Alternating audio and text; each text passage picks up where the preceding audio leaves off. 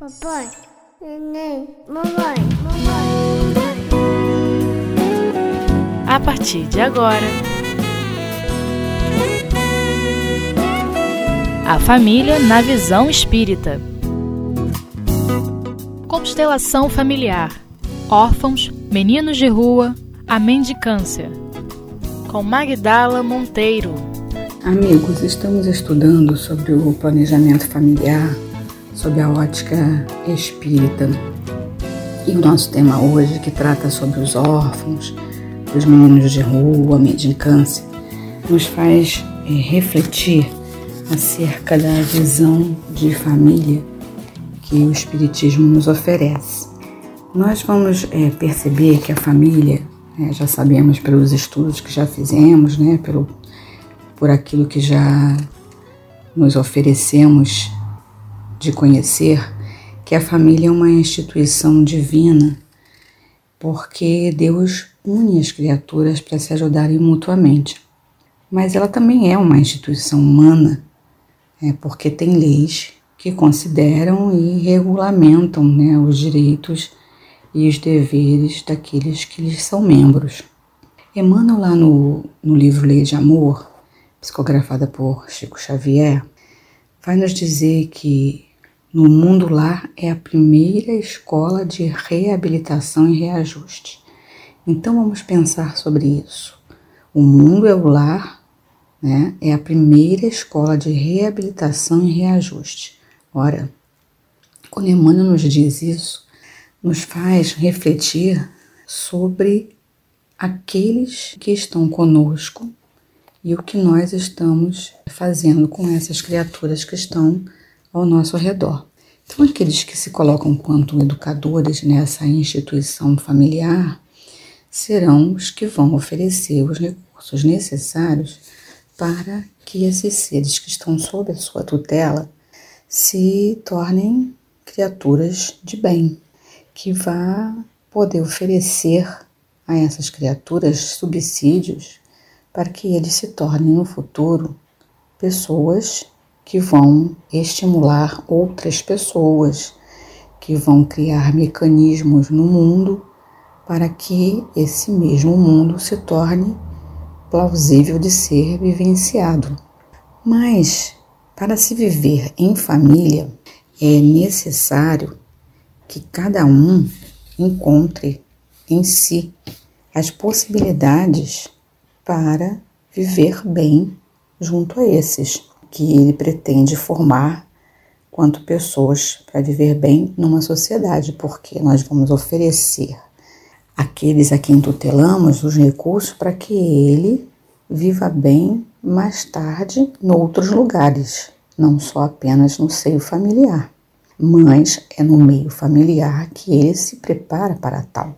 Então, segundo Emmanuel, nós precisamos nos revestir de alguns pontos necessários, como a paciência, o amor, no sentido da compreensão, o devotamento, o bom ânimo, a humildade.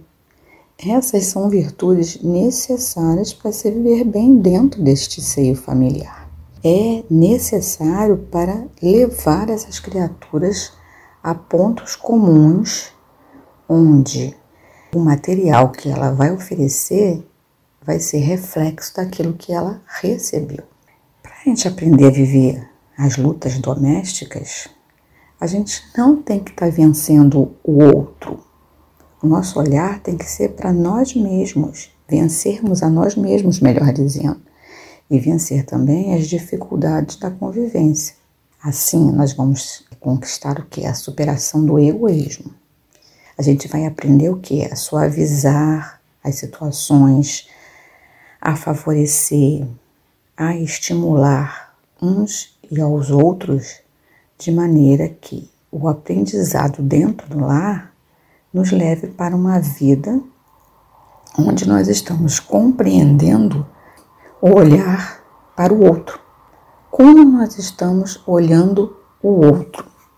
De que maneira o outro está revestido de coisas boas e que eu não estou enxergando.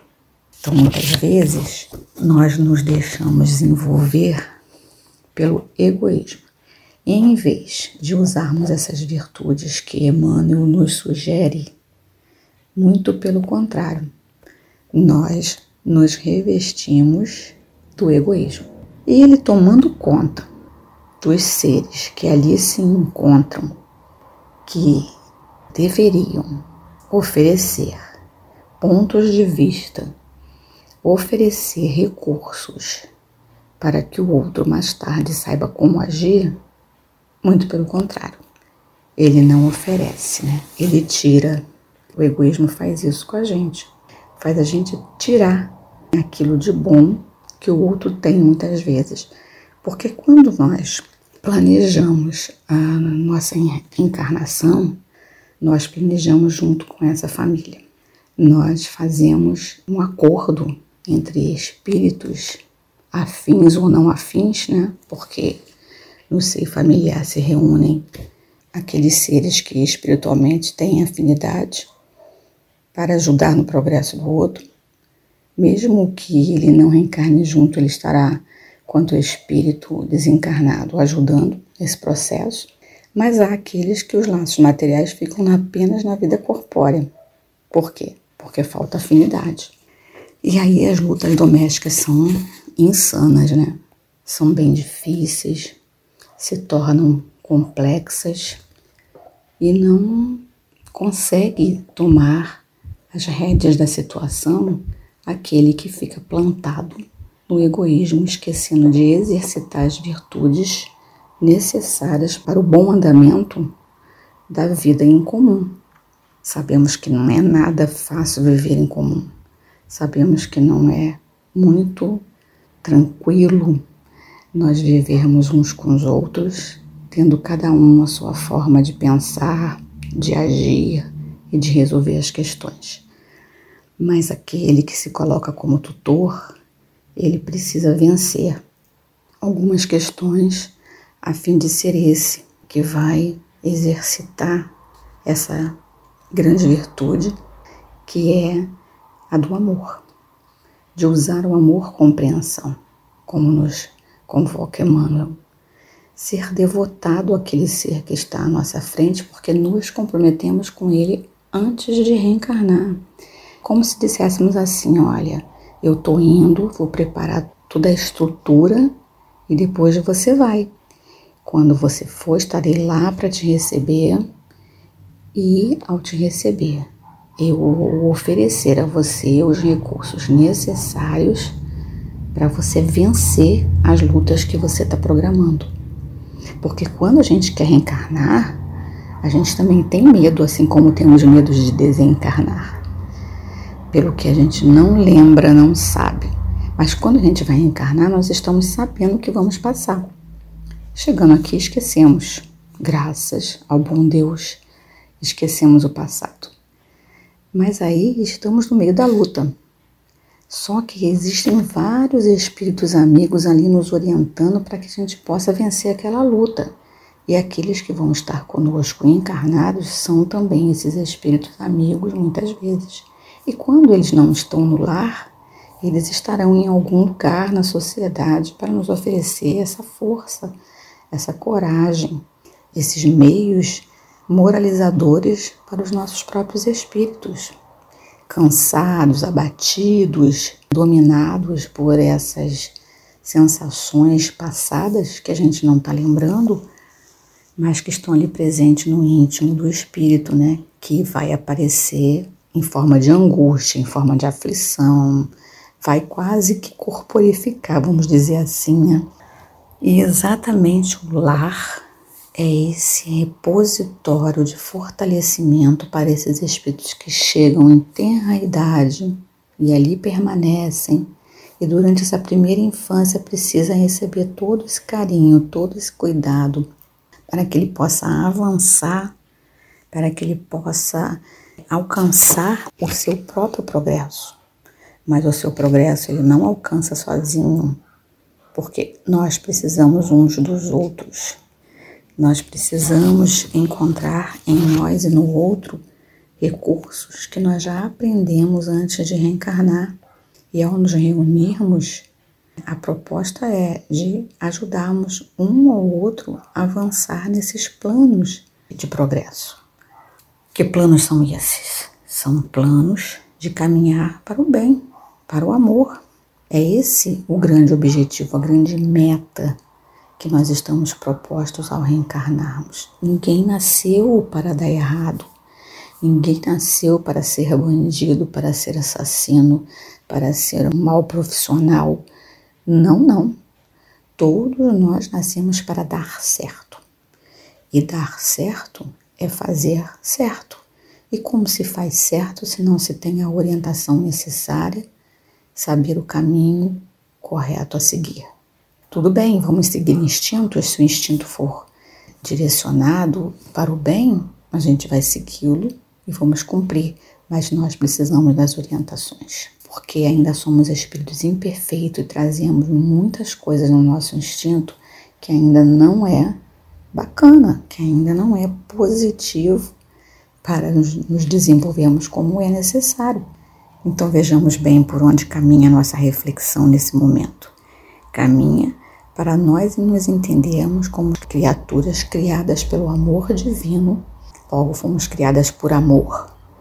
E estamos nascendo numa família onde o amor deve ser o grande refúgio dos corações o amor aninhado ali em cada coração, né, naquele ninho de amor de verdade, é que vai fazer com que nós desejemos ser melhores, estar no mundo melhor, criar novas perspectivas, lançar novas ideias, enfim, tudo de bom que a gente tiver no nosso coração, vamos implantar porque fomos capazes de fazê-lo pela capacitação que recebemos daqueles que nos precedem e que igualmente já aprenderam a fazer.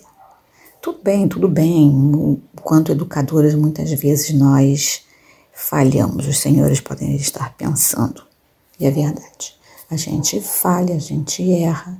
Muitas vezes a gente pensa que não vai corrigir, mas são passíveis de serem corrigidos. Muitas vezes até a gente aprende com a própria criança.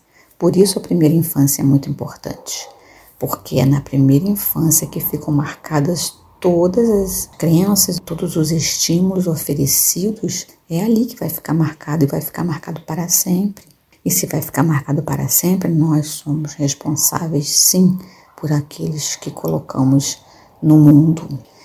E por aqueles que nós adotamos de alguma maneira no nosso íntimo, são criaturas adotadas desde nosso comprometimento com aquele espírito para reencarnar. Então, uma vez reencarnados, nós vamos ter que buscar alguma afinidade entre nós, mesmo que elas não sejam exatamente espirituais, essas afinidades. Mas esses laços precisam ser fortalecidos, estreitados.